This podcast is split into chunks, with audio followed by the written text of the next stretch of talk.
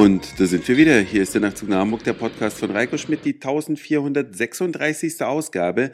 Ich freue mich sehr, dass ihr wieder mit dabei seid, während ich heute hier im Wohnzimmer auf dem Sofa sitze, denn ich habe das Mikrofon abmontiert, welches im Arbeitszimmer quasi am stationären Rechner installiert war.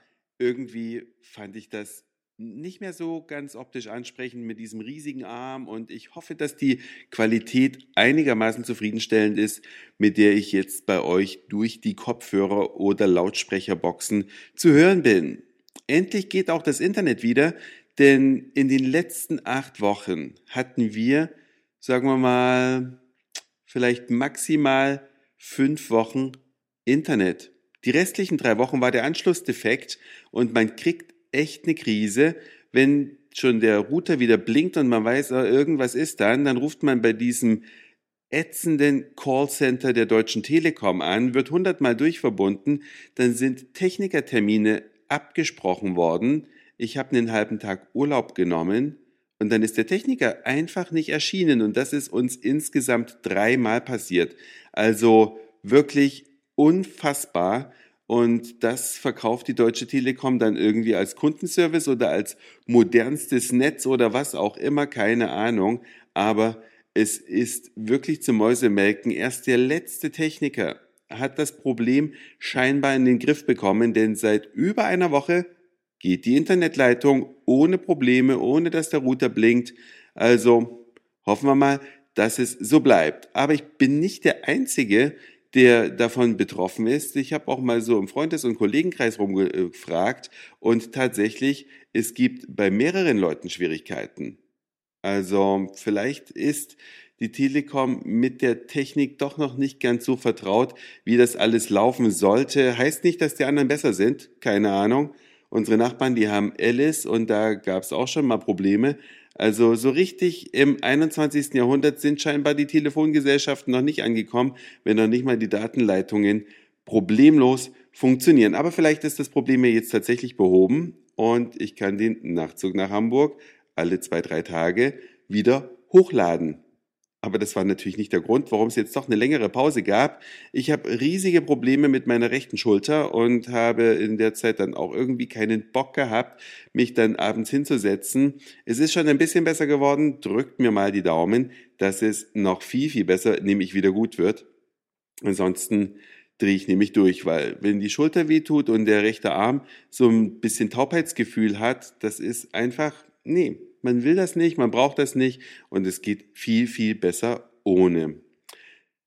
Ihr habt vielleicht am Wochenende ein bisschen eingekauft. Ja, das machen ja viele Menschen. Samstags, Großeinkauftag.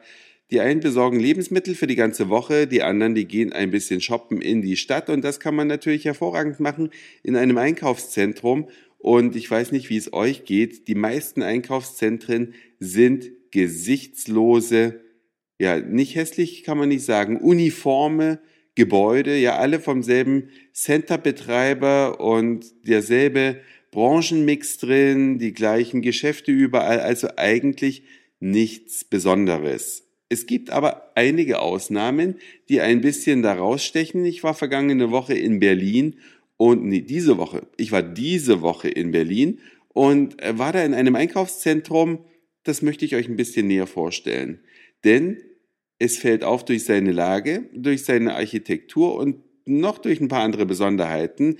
Es heißt Tempelhofer Hafen und befindet sich, wie man unschwer am Namen erkennen kann, in der Nähe des Flughafens Tempelhof, dieses schönen, riesigen Gebäudes, was aber leider nicht mehr zur Abfertigung der Fluggäste genutzt wird, weil der Flughafen ist ja stillgelegt. Und äh, in diesem Shopping Center gibt es natürlich auch die üblichen Verdächtigen, aber es liegt dafür an einem alten Hafen gegenüber des alten Ufergeländes und ist von der Anlage sehr, sehr nett gemacht. Die U-Bahn hält direkt vor der Tür und dann geht man in dieses Einkaufszentrum rein. Da befinden sich dann an der Seite noch ein Fitnessstudio und Gastronomie soll da glaube ich, hinkommen. Das ist nämlich noch nicht so hundertprozentig fertig, aber mit dieser Wasserfläche in der Mitte und zwar einer traditionell gewachsenen und nicht da hingesetzten Wasserfläche wirkt es echt schön. Und innen drin Gut, die Geschäfte sind zwar zum großen Teil die alten Bekannten, aber ein paar witzige Sachen haben sie sich auch einfallen lassen, wo man natürlich überlegen muss, was war das jetzt eigentlich? Und zwar gibt es eine Ecke, wo die ganzen Restaurants sich ballen oder Imbissstände. Und da gibt es auch einen Asiaten, einen Inder und einen deutschen Metzger und einen türkischen Dönerbräter. Äh, und überall hatte ich das Gefühl, sind die gleichen Asiaten. Ja, auch bei diesem indischen äh, Curry-Restaurant-Imbiss da habe ich mir nämlich was zu essen gekauft, bin ich von einer Asiatin bedient worden, was ich natürlich einen fatalen Stilbruch fand. Und sie konnte weder richtig Deutsch, noch kannte sie die Sachen, die sie verkauft hat. Denn ich habe dann gefragt, äh, was sie empfehlen konnte und ihre äh, stupide, störrische Nachfrage war immer nur, welche Nummer, welche Nummer, welche Nummer. Und äh, nachdem ich dann eine Nummer genannt hatte, habe ich dann noch gefragt, was haben Sie denn hier an indischen Getränken? Weil ich mag das schon, wenn man schon mal ausländisch ist, dass man dann auch ein passendes Getränk dazu nimmt. Und dann sagt sie, Cola, Fanta, Sprite. Aha, also das waren die indischen Getränke. Und der Witz war, es gab tatsächlich welche.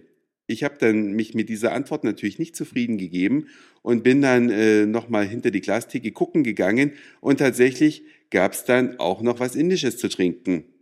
Aber ich finde, oder wie findet ihr das eigentlich? Asiaten, die beim Inder äh, indische Gerichte verkaufen, ist doch genauso absurd wie ein Türke, der vielleicht bei einem, in einem japanischen Restaurant die Sushi-Röllchen herstellt. Oder sehe ich das vielleicht bloß ein bisschen zu engherzig? Bin gespannt über eure Mails und Kommentare, denn das war's für heute. Dankeschön fürs Zuhören, für den Speicherplatz auf euren Geräten. Ich sag Moin, Mahlzeit oder Guten Abend, je nachdem, wann ihr mich hier gerade gehört habt.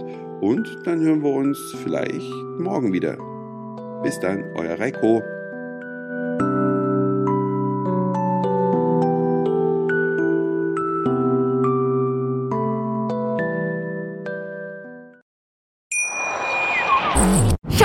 Ich bin neu verliebt. Was? Da drüben. Das ist er. Aber das ist ein Auto. Ja, eben. Mit ihm habe ich alles richtig gemacht. Wunschauto einfach kaufen, verkaufen oder leasen. Bei Autoscout24. Alles richtig gemacht.